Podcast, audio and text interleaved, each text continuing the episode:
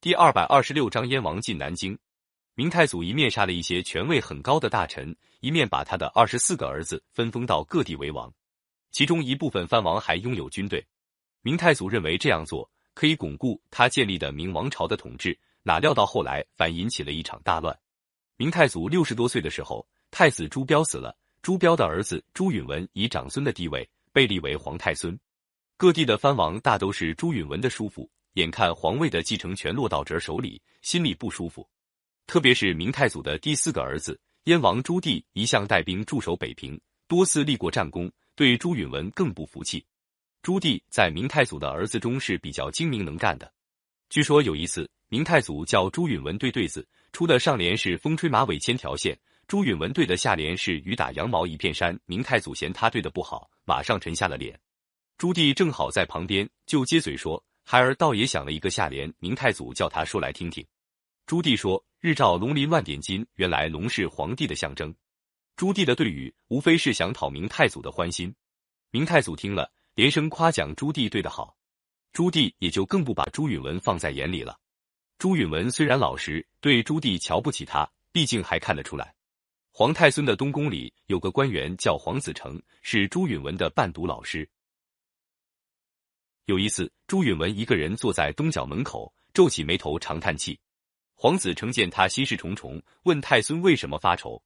朱允文说：“现在几个叔父手里都有兵权，将来怎么管得了他们？”皇子成跟朱允文讲了一个西汉平定七国之乱的故事，接着说：“当时吴楚七国诸侯这样强大，但是到他们发动叛乱，汉景帝一出兵，他们就垮了。殿下是皇上嫡孙，将来也不怕他们造反。”朱允文听了。心总算放宽了一点。公元一千三百九十八年，明太祖死去，皇太孙朱允文即位，这就是明惠帝，历史上又叫建文帝。当时京城里就听到谣传，说几位藩王正在互相串联，准备谋反。建文帝听了这消息，害怕起来，把皇子成找来说：“先生可记得那次在东角门说的话吗？”皇子成说：“陛下放心，我怎么会忘记呢？”黄子成退出宫门，就找建文帝另一个亲信大臣齐泰一起商量。齐泰认为诸王之中，燕王兵力最强，野心又大，应该首先削除燕王的权力。黄子成不赞成这个做法，他认为燕王早有准备，先从他下手容易打草惊蛇，不如先向燕王周围的藩王下手。周王朱棣是燕王的弟弟，他的封地在开封，如果先把周王除掉，就好比砍掉燕王的翅膀。下一步再除掉燕王就不难了。两人商量停当，就向建文帝回奏。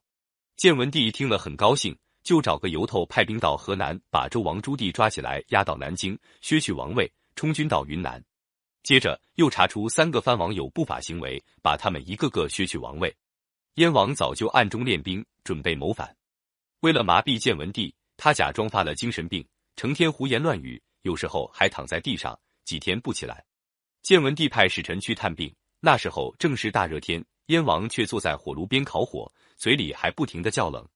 使臣一回报，建文帝也相信燕王真的病了，但是齐泰、黄子成却怀疑燕王装病。他们一面派人到北平把燕王的家属抓起来，一面又秘密命令北平都指挥使张信带兵逮捕燕王，还约定燕王府的一些官员当内应。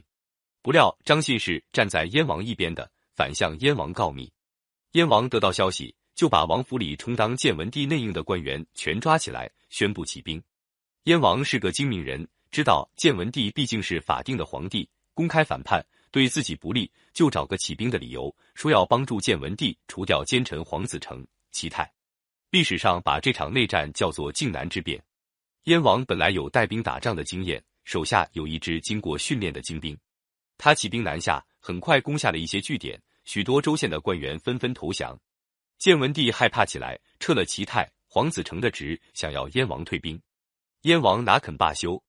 这场内战差不多打了三年，到了公元一千四百零二年，燕军在淮北遇到朝廷派出的南军的抵抗，打得十分激烈。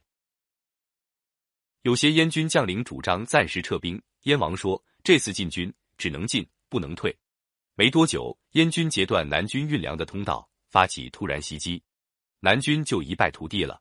燕军势如破竹，进兵到应天城下。建文帝见形势紧急，一面要将士拼死守城，一面派人向燕王求和，愿意割让土地，请求燕王退兵，又遭到燕王的拒绝。过了几天，守卫京城的大将李景龙打开城门投降，京城终于被燕军攻破。燕王带兵进城，只见皇宫大火熊熊，正在燃烧。燕王赶快派兵把大火扑灭，已经烧死了不少人。